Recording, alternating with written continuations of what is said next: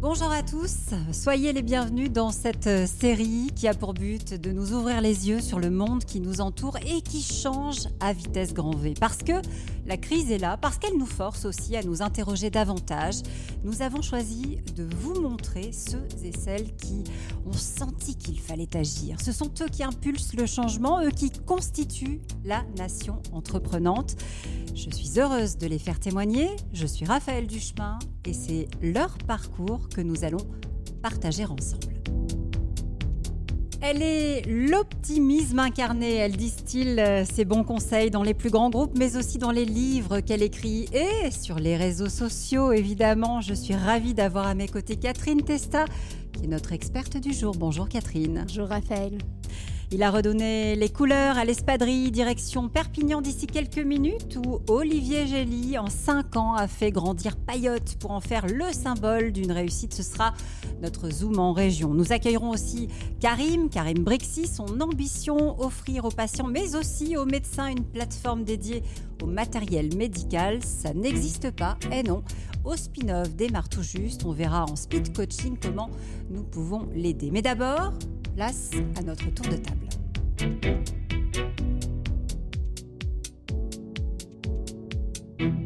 Je ne vous apprends rien en vous disant que l'industrie textile est l'une de celles qui polluent le plus aujourd'hui. Il suffit pour ça tout simplement de, de, regarder chaque année combien de vêtements sont vendus, 100 milliards, pour avoir une idée du défi qui attend les acteurs de toute cette filière. Alors, comment réduire l'impact? Eh bien, Plusieurs solutions s'offrent à nous, acheter moins, privilégier la seconde main, consommer plus local et être attentif aux étiquettes. Et vous allez voir que oui, c'est possible grâce à des acteurs de terrain engagés.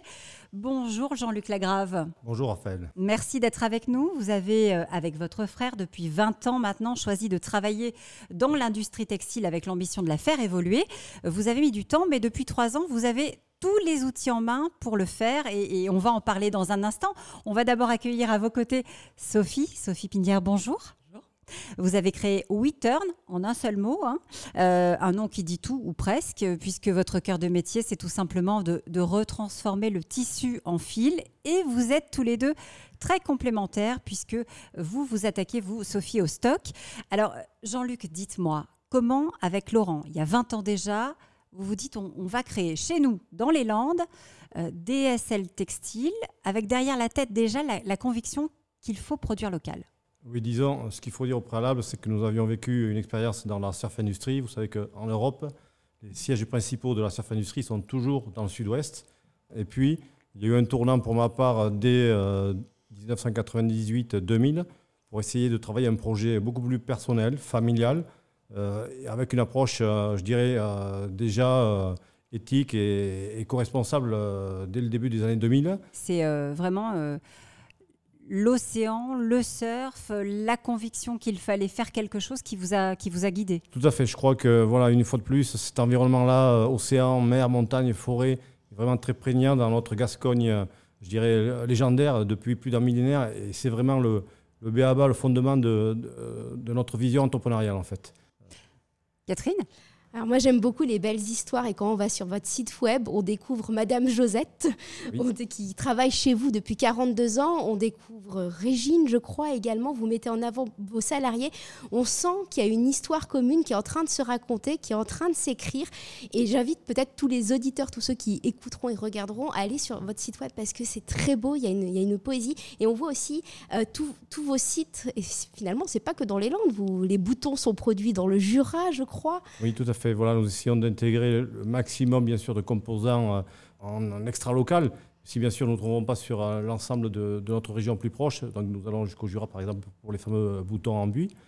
Donc effectivement, voilà, l'idée c'est vraiment de se creuser la tête à tout niveau pour essayer de maximiser, optimiser euh, ce précepte de, de l'éco-responsabilité en fait. Euh, petit à petit, vous avez, euh, vous avez racheté, vous avez construit votre, votre propre système qui aujourd'hui vous permet finalement d'être, euh, d'être autonome. Voilà, l'idée c'était vraiment maîtriser la chaîne. On s'est aperçu qu'au tout départ, on ne la maîtrisait pas du tout. Et au fur et à mesure des années, nous avons intégré les différents modules voilà, de, la fusée. Et maintenant, je dirais qu'elle est, elle est prête à essayer de décoller. Alors, j'ai une marinière euh, signée Gasconia, c'est ça euh, Ça, c'est une marque, euh, une marque pour laquelle vous travaillez Exactement. Alors là, on est sur du coton conventionnel en départ qui devient organique. Et là, derrière, il y a une visée, je dirais, un peu plus mainstream du développement, c'est-à-dire que là, on s'intéresse sur la démocratisation du, du fabriqué local, fabriqué France. Parce que l'idée, bien entendu, on le sait aujourd'hui, il y a un ratio de environ 12% de Français qui sont prêts à acheter du fabriqué français. L'idée, c'est de le faire passer à 25%, comme le disait le, fondateur du, du slip français, prochainement, d'ici quelques années. Et donc, nous, avec cette collection-là, on est prêt à baisser nos marges, on est prêt à travailler en collaboration avec les acteurs importants de, la distribution française pour arriver en fait à trouver une cible marché qui puisse permettre d'avancer vraiment sur euh, la prise en compte du pouvoir d'achat au plus large possible en fait. Ça, Jean-Luc, Jean-Luc Lagrave, euh, ça c'est du, du recyclé? Tout à fait. C'était quoi au départ ce sac? C'était un tissu qui était tout simplement dormant dans nos stocks, euh, que nous avons récupéré pour en développer un, sac de la collection Atelia. Atelia, c'est votre marque en, nom propre hein. Oui, tout à fait. Ça, c'est la marque totalement éco-responsable qui est recyclée et surcyclée. Euh, ça veut dire que c'est possible, Catherine? Alors, Edine, ça veut dire que c'est possible et surtout, ça redonne de la confiance parce que souvent, en termes de traçabilité, on ne sait pas trop, le consommateur se demande parfois si c'est un coup de com', si c'est bien réel. Vous, vous affichez une totale transparence. Alors déjà, on sait que c'est possible, mais on sait surtout que c'est vrai. Et c'est pour ça que des marques comme la vôtre méritent aussi beaucoup d'amplification, parce que ça déplace le centre de gravité de la norme en matière de création de vêtements. Alors, vous, Sophie, euh, vous êtes, euh, si j'ose dire, en amont de la chaîne. On, va repartir vers le fil avec vous. Parce que vous avez eu l'idée euh, d'aller chercher les stocks, les invendus. Et votre histoire, elle n'est pas banale parce que je crois que tout commence par une histoire de, commande de rapport sur le recyclage, c'est ça? Alors, plus précisément, effectivement, chez la société dans laquelle je travaillais avant, pendant cinq ans, m'avait demandé en fin de sur mon dernier, euh, mon dernier emploi qui a été de travailler à la stratégie de la plateforme de crowdfunding euh, KissKissBankBank. Bank. Mmh. Je travaillais 5 ans chez KissKissBankBank. Et à la fin, c'est vrai qu'il y avait tout un sujet euh, de stratégie, à savoir vers quelle direction orienter la plateforme, avec la montée des précommandes, etc. Donc, c'est vrai qu'à cette époque-là, on m'a demandé de faire un, une sorte d'audit et d'analyse du marché sur les marketplaces, le retail euh, euh, et, les précommandes. Et donc, euh, pour commencer ce rapport, je me suis, dans un premier temps, penchée sur le cycle de vie des produits. Et je n'arrivais pas moi-même à boucler la boucle. et, donc, et vraiment, ce qu'ils ne savaient pas à cette époque, c'est qu'en me demandant de faire ce rapport, en fait, ils étaient en train de me faire quitter l'entreprise pour aller moi-même développer la mienne et euh, justement sur le sujet de la fin de vie des produits, à savoir aujourd'hui tout le modèle économique est, bâti pour aller jusqu'à la vente d'un produit, mais lorsqu'un produit n'est pas vendu, aujourd'hui il disparaît et on ne sait pas ce qu'il devient. Qu'est-ce qui se passe? C'est très compliqué quand on a un tissu entre les mains de, de trier, de, de, voir quelle est la, la, composition exacte du vêtement pour finalement arriver à le recycler? Quand on parle au plus grand public, en tout cas au ménage de recyclage, on parle que du tri de la collecte. Mais il manque énormément d'informations sur la transformation et la réutilisation. Donc pour aller dans le sens de la réutilisation et d'une bonne transformation de qualité, il faut se concentrer sur les, matériaux. Aujourd'hui, donc il y a des recycleurs qui travaillent sur, euh, par exemple, que du coton, que de la laine, etc. Donc il faut en amont effectivement effectuer un tri à la source et en fonction des matériaux disponibles, organiser toute une filière pour orienter les bons matériaux vers les bons recycleurs, de sorte ensuite d'obtenir la meilleure qualité de, de matière recyclée. Euh, vous avez une bobine là et vous avez un, tissu à côté. Euh, expliquez-moi. Il y a trois types de, déchets. Il y a les, déchets post-consommation, il y a les déchets post-production, donc post-industriel, et les déchets issus de la distribution. Donc là, typiquement, celui-ci, c'est un déchet, c'est une découpe de production, c'est une chute de production. Aujourd'hui, dans les ateliers de fabrication, ce sont des déchets qui partent en décharge, c'est-à-dire qui sont incinérés euh, au même titre que les bouteilles en plastique. Donc c'est exactement la chute qui a permis de faire ce pull-là. Ah oui. Voilà. Donc en fait, la réalité, c'est qu'aujourd'hui, tous ces gisements peuvent être recyclés s'ils sont bien collectés. Donc là, aujourd'hui, typiquement, c'est un produit, c'est un matériau de laine. Donc on déclenche une sorte de logistique chez les industriels qui mettent, qui collectent des gisements, qui les isolent. Et dès lors qu'on a suffisamment de gisements de laine, on l'oriente vers le recycleur pour ensuite obtenir une nouvelle bobine de fil. Donc ces gisements sont déchiquetés et filochés. On obtient une fibre recyclée que l'on mélange avec une fibre vierge et donc, on obtient un nouveau fil composé à moitié de fibres recyclées et de fibres vierges. Et pour obtenir aujourd'hui la meilleure qualité de fil recyclé, on s'adresse à des matériaux qui sont non contaminés, qui sont neufs, et que c'est la grande différence aujourd'hui avec tous les gisements post-consommation pour lesquels c'est extrêmement difficile de regarder la traçabilité, d'avoir l'information sur les composants. Sur, on ne peut pas retracer aujourd'hui, lorsqu'on collecte dans une association, dans une benne, et qu'il y a des tonnes de vêtements, on ne peut pas accéder à l'étiquette. Souvent, l'étiquette aussi est manquante, et quand tous ces vêtements ont été contaminés et pollués, on ne peut pas obtenir derrière euh, la meilleure qualité de fil. Donc les invendus nous permettent aujourd'hui d'orienter tous ces gisements propres vers les bons recycleurs, vers la meilleure qualité de fil. Catherine? Alors j'ai bossé au tout démarrage sur euh, le recyclage des déchets à l'ADEME, donc ça me parle et on se disait tout le temps, le meilleur déchet c'est celui qui, qui n'existe pas, donc c'est ce que vous, ce que vous évoquez. Euh, c'est quoi le pourcentage d'invendus dans une grande dans une grande marque par exemple, dans une grande surface? Alors aujourd'hui ce sont des informations qui sont confidentielles, qui n'existent ah, pas, ce sont des statistiques auxquelles on n'a pas accès. Ah, euh, Jean-Luc a peut-être des informations. Il fait comme ça de la tête. Une, une info sur les invendus, vous avez, vous avez... Effectivement, le, le surstock, c'est ce qui fait vivre ou qui fait périr une entreprise. Tout le monde sait aujourd'hui que ce système-là, c'est terminé. Donc, euh, euh, parler de, pourcentage de, stock, je pense que ce n'est pas forcément la, question essentielle, si ce n'est que forcément toute entreprise travaillant d'une manière conventionnelle dispose de stock qu'elle ne devrait pas avoir. Je pense qu'en fait, c'est très important et ça va être notre rôle chez Wittern, ça va être de décomplexer l'industrie autour du sujet des invendus. les, les invendus, il y en a et ce n'est pas si grave que ça. C'est juste la proportion d'invendus qu'il y a en fin de collection. Et tant qu'un acteur choisit d'être positionné sur le retail, il faut garder un équilibre retail-digital, c'est très important, parce que les centres-villes ont besoin des commerçants, les commerçants ont besoin des consommateurs. Et il y aura toujours une petite part d'invendus. Et, et, les marques ne sont pas fières d'annoncer qu'elles qu d'incinération, parce qu'aujourd'hui, elles n'ont pas beaucoup d'autres solutions, puisqu'aujourd'hui, il n'existe pas de filière adaptée de recyclage pour ces stocks. Et c'est pour ça que vous êtes en train de la, créer, cette filière aussi. Euh, refaire du fil, c'est bien, mais il y a quand même aussi beaucoup de, de maisons qui veulent travailler recycler, mais qui disent il y a trop de, déchets. Hein. C'est ce que vous disiez, c'est-à-dire que je, vais avoir un vêtement, je vais avoir plusieurs, euh, plusieurs matières à l'intérieur. C'est compliqué de, faire le tri. C'est pour ça que vous, euh, vous travaillez par exemple avec, euh, avec des maisons de, luxe sur des produits haut de gamme? Notre première cible, effectivement, sont les grandes maisons, mais que ce soit une grande maison, une marque intermédiaire ou, un acteur de la distribution, le process sera le même. Effectivement, en fait, ce qui, la distinction vraiment entre un vêtement de post-consommation qui est extrêmement à recycler parce qu'il faut le collecter, il faut le trier et il faut retrouver l'information de la composition.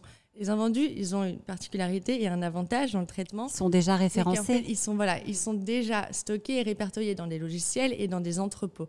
Donc chez Witter, on a, on a développé un outil digital et une application. On est les premiers à le développer et ce sera, c'est déjà en train d'être testé avec nos, clients. C'est d'arriver à créer des lots de recyclage euh, par matière à partir d'un stock d'invendus que nous partage le client. Et on identifie les produits qui sont homogènes par matière, homogènes par typologie de produit. dès lors qu'on atteint un lot de, volume suffisant, on peut ensuite l'orienter vers le recycleur pertinent, à savoir les, les, recycleurs qui travaillent le coton, les recycleurs qui travaillent la laine. Parce que ce qu'on ne sait pas, c'est que dès lors qu'il y a de la présence d'élastane, par exemple, ça ne se recyclera pas. Euh, quand il y a trop de mélange dans les produits, les recycleurs ne les accepteront pas. Il faut aller dans le sens de produits et de matériaux qui soient les plus homogènes possibles pour qu'ils soient les plus durables possibles. Jean-Luc? Tout à fait. En ce moment, par exemple, euh, en local, sur euh, ce qui nous concerne, voilà, des filières comme le, lin, notamment avec l'association du lin des Pyrénées, euh, sont réactivées, développent donc de nouveaux projets. également le chanvre, sans être trop idéaliste. je crois que l'idéalisme, c'est important parce qu'il faut être optimiste. Il faut aller vers quelque chose de de, de, éthique pour soi, pour les autres, euh, pour nous tous. Voilà. Même si bien sûr l'entreprise a ses contraintes, ses limites, mais c'est normal. Mais ça n'empêche pas vers un modèle de société probablement plus durable. Et du coup, euh, vous avez aussi un site internet hein, que j'ai vu avec un blog, parce que tout ça, il faut nous l'expliquer. Hein. L'élastane, moi, je ne savais pas. Maintenant, je regarderai plus de façon plus euh, attentive mes étiquettes en vérifiant si j'ai de l'élastane, en me disant, bah non, s'il y en a s'il y en a, ça voudra dire que ça ne pourra pas être recyclé. Mais il y a un vrai mouvement quand même, parce que je regardais Opal, 1083 qu'on connaît, euh, Balzac, euh, We les récupérables, euh, Cocozen, Montlimar, enfin je pourrais en citer beaucoup d'autres. On est véritablement sur une tendance de fond. Si demain les marques veulent vendre, elles, seront forcées d'afficher la couleur et, et de passer par ces étapes euh, de transparence et de recyclage ou d'upcycling. On parle dans l'alimentaire, l'agroalimentaire du Nutri-Score très rapidement un, tech score va apparaître, va se développer. ça, ça va être très intéressant pour le consommateur. Il faut qu'on rentre tous, si c'est possible, dans la capacité de pouvoir vraiment informer, éduquer. Il faut que nous éduquions nous déjà au préalable pour pouvoir éduquer ensuite le, consommateur. L'enjeu, il est là, en fait, l'enjeu de fond. Comment, comment on va faire, Sophie, pour savoir si c'est euh, de la com, comme ça peut être à un moment du greenwashing Je sais qu'elle est sensible, hein, euh, Catherine, à cette question-là. Euh, ou la réalité, quand on va avoir un produit entre les mains? Pour aider le consommateur à mieux orienter son acte d'achat, effectivement, il n'y a pas d'autre moyen que de, de regarder l'étiquette. regarder une étiquette, mais de créer un nouveau système d'étiquette. Mm. Demain, lorsque on, saura afficher sur les produits avec système de QR code, par exemple, une sorte de label extrêmement universel où toutes les marques s'engagent en collectif à rejoindre ce mouvement, à savoir euh, que le consommateur sache si ce t-shirt blanc VS un autre t-shirt blanc peut-être au même prix ou alors à quelques euros près, eh ben, il y, en a, y a un t-shirt qui saura lui dire eh ben, eh, en achetant en achetant celui-ci, tu vas économiser euh, X litres d'eau, tu auras été dans le sens d'une production pro-européenne, euh, tu auras créé l'emploi, tu auras une matière durable, etc. Si on leur explique au moment où ils achètent l'impact, parce qu'aujourd'hui ils sont perdus, et c'est vrai que les informations les plus intéressantes et les plus importantes sur un produit, c'est celles qui sont fourrées sur le côté et à lesquelles on n'accède pas. C'est un mouvement de fond vraiment aujourd'hui. Vous le sentez, vous euh, On le sent. dans, dans, les marques qui viennent vous voir justement pour travailler avec, vous la partie atelier ouvert. Donc, par exemple, un petit indice tout simple. Au niveau de la surf industrie dont je parlais auparavant, très prochainement, Oxbow va développer une collection capsule sur ses 25 points français en fabriqué France. Alors les surfeurs sont souvent plus proches de la mer, du coup ils ont une conscience écologique généralement euh, très forte. Ce qui est intéressant aussi, je crois que c'est euh, chez Wittern, vous montrez l'envers du décor des, des sites euh, dans lesquels les, vos fils sont produits et ça permet de matérialiser en fait ce qui se passe avant la création du déchet. Et je crois moi beaucoup à l'éducation, à l'éducation du consommateur parce qu'on ne sait pas en fait, on ne sait pas qu'on ne sait pas. Et, je voudrais vous donner quelques chiffres parce que c'est important et ça nous donne aussi peut-être conscience des efforts qui qu'il reste à fournir. Euh, selon les dernières études, sur nos 2 milliards 600 000 articles de mode vendus en France hein, chaque année, seulement 12% pour le moment sont recyclés. Ça veut dire qu'il reste euh, un gros travail à faire pour convaincre euh, peut-être d'autres de, rejoindre le mouvement.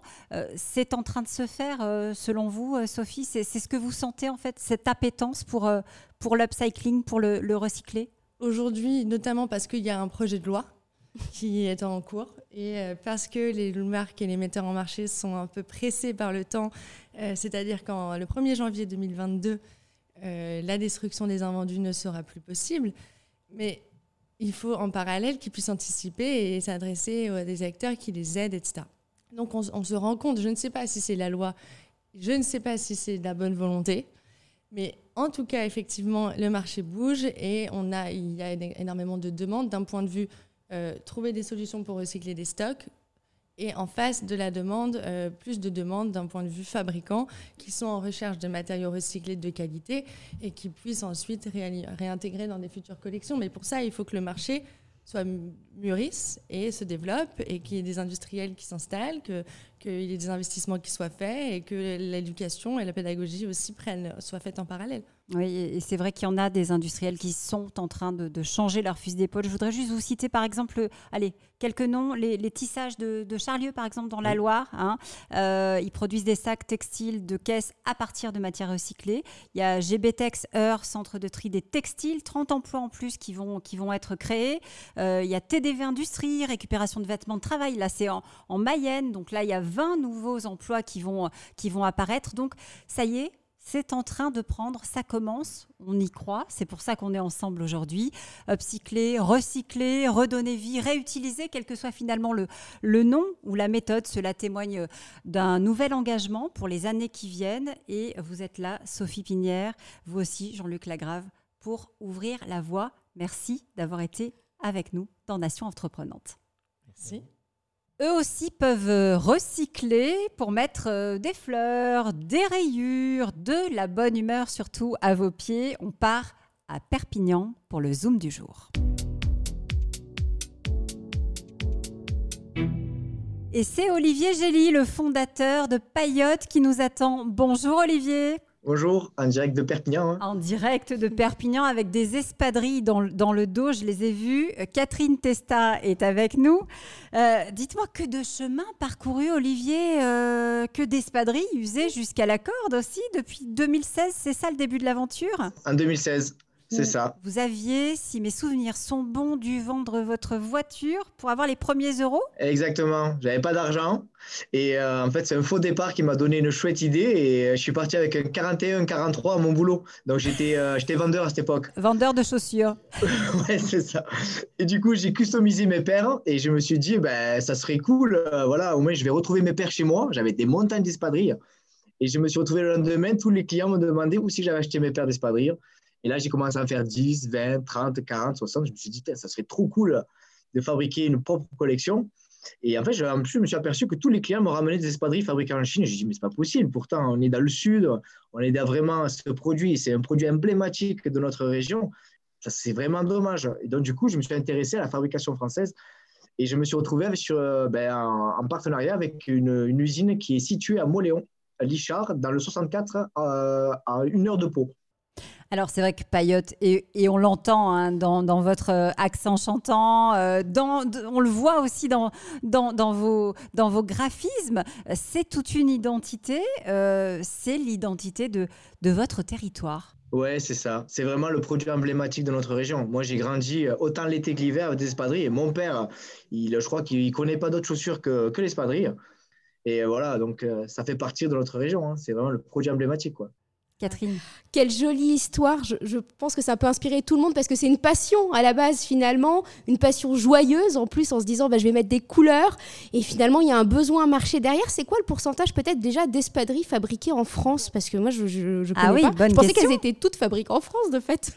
Non, alors moi, je me, bah, du coup, euh, quand je me suis lancé, j'ai commencé vraiment à bien m'intéresser à ce produit-là et je me suis aperçu qu'il y avait 12 millions d'espadrilles qui étaient vendus euh, par an en France et il y en a 9 millions qui arrivent de Chine. Euh, il y en a 3 millions qui sont fabriqués en Europe et il y en a à peu près 800 000 fabriqués en France. Et c'est vrai que souvent, le, réflexe qu'avaient les clients dans, la boutique où je travaillais, c'était de prendre l'espadrille et de regarder la, semelle et de savoir où c'était fabriqué. Donc je me suis dit, il faut vraiment essayer de, de, de revaloriser ce produit-là et de le, au maximum de rapatrier toute cette fabrication qui est partie à l'étranger et de remettre en place tout un circuit de fabrication ici en France et encore plus ben, nous, bah, déjà, à Moléon, euh, c'est déjà bien ce qu'ils font. Et nous, ici à Perpignan, on monte notre atelier pour essayer de, bah, compléter Moléon. Vous êtes la preuve, Olivier, qu'on peut, peut encore fabriquer, créer en France, euh, créer de l'emploi aussi euh, sur le territoire. Vous étiez combien au début? Et combien aujourd'hui? Alors, ben, euh, moi, j'étais tout seul au départ pendant deux ans, donc ça a été très compliqué. Euh, moi, je connaissais rien au e-commerce, je connaissais rien à la gestion. J'ai passé mon bac, je l'ai raté, donc euh, trois fois. Et après, ensuite, j'ai eu ben, quasiment, c'est des stagiaires que j'ai eu à fur et à mesure et qui sont restés. Et aujourd'hui, on est 16, on a une moyenne de 25 ans. Ce que je voulais, c'était pas vraiment quelqu'un qui, qui avait de l'expérience, mais quelqu'un qui me comprenait. Combien de paillotes vendues depuis le début? Ben, On a vendu un peu plus de 150 000 paires donc euh, en cinq ans, mais parce qu'aujourd'hui, on a vraiment une vraie, on a une vraie problématique, c'est la fabrication. Et on a eu beaucoup de demandes en 2020, 2019-2020, si on comptabilise tout, on a eu plus de 1,5 million de commandes. Qu'est-ce qui vous manque aujourd'hui? Eh bien, Aujourd'hui, c'est l'atelier. On est en train d'essayer de, de trouver un juste milieu entre l'innovation, l'automatisation et le savoir-faire.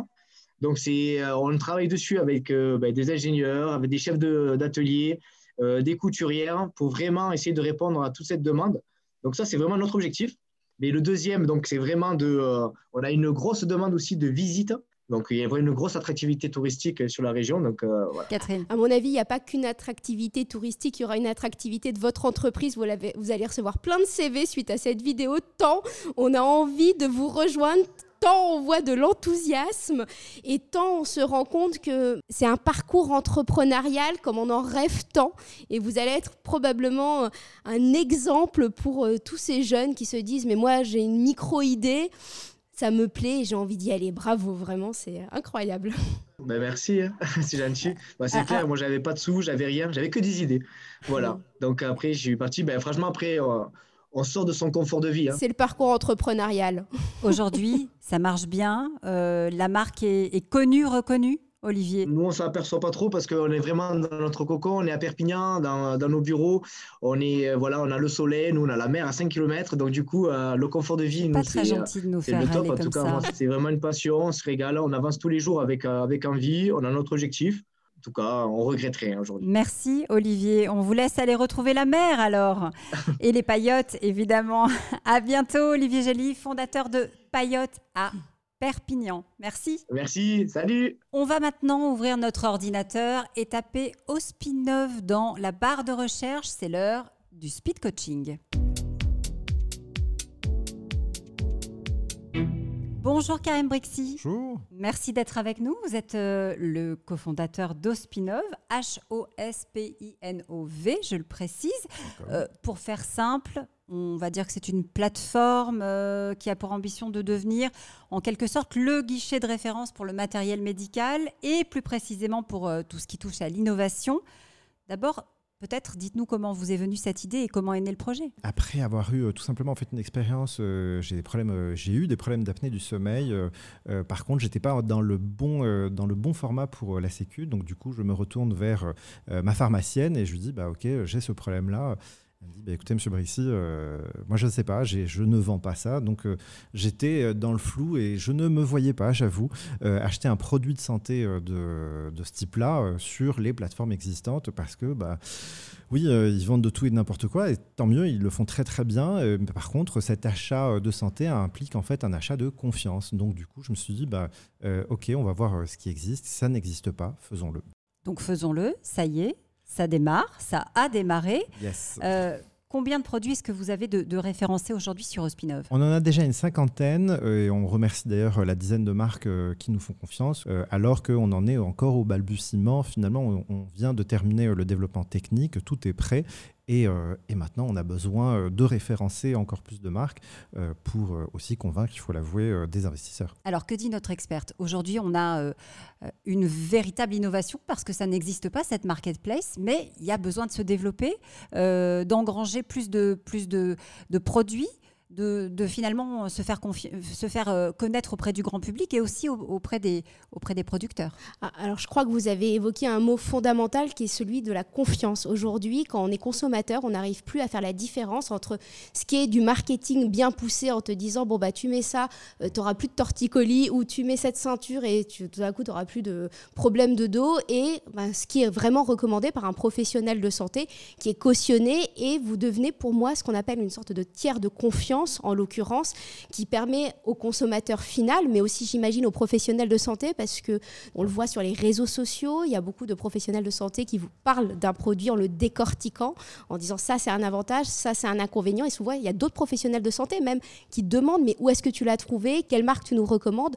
Donc il y a probablement une question évidemment euh, de communication globale, consommateur, professionnel de santé, et j'imagine que vous allez peut-être proposer ça à des leaders d'opinion dans le domaine. On voit de plus en plus d'influenceurs santé. Alors j'aime pas trop le mot parce que leur but c'est voilà, c'est pas de faire de la santé euh, en termes d'influence, mais plutôt d'expliquer. Est-ce que ça vous vous êtes renseigné par rapport à tout ça? Alors euh, oui, j'aime beaucoup parce que j'ai l'impression que c'est vous qui avez fait mon pitch en fait. clairement, c'est exactement ce que je dis euh, dans le pitch.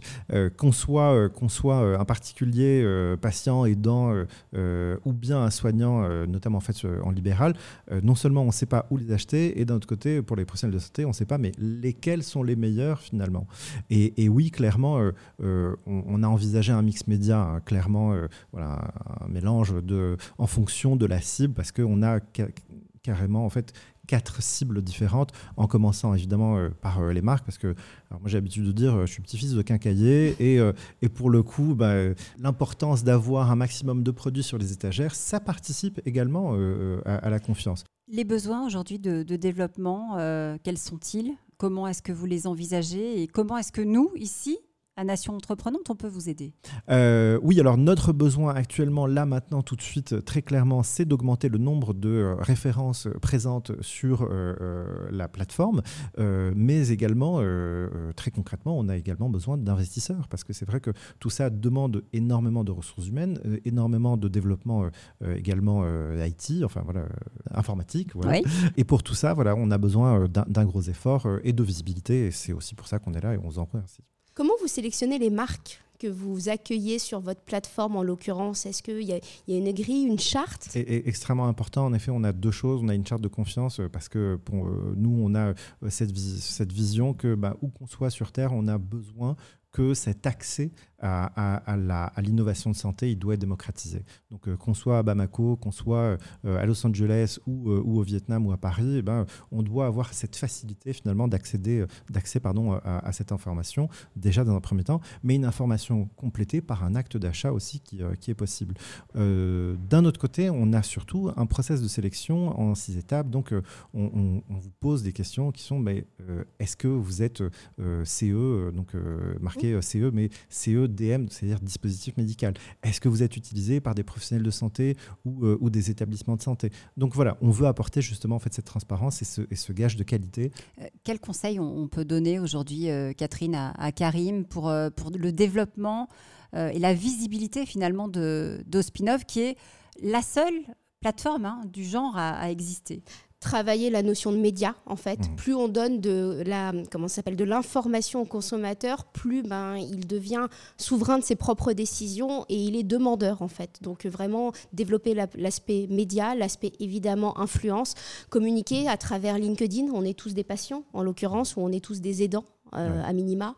Donc de fait, aller communiquer sur tous ces réseaux sociaux, c'est un peu triste à dire, mais évidemment, euh, il y, en a, y, en a besoin aujourd'hui et d'aller euh, ben, peut-être frapper à, aux, aux influenceurs entre guillemets professionnels de santé en leur disant bah, nous on est en train de créer un tiers de confiance. Est-ce que vous voudriez pas peut-être nous supporter? Ça pourrait être euh, trois axes à mon avis assez intéressants. Ça s'appelle Ospinov, H-O-S-P-I-N-O-V, c'est français et c'est la seule plateforme qui existe pour euh, euh, sécuriser hein, vos achats demain de matériel médical. Merci beaucoup Karim d'être venu nous en parler dans Nation Entreprenante. Merci à, Catherine d'avoir été avec nous.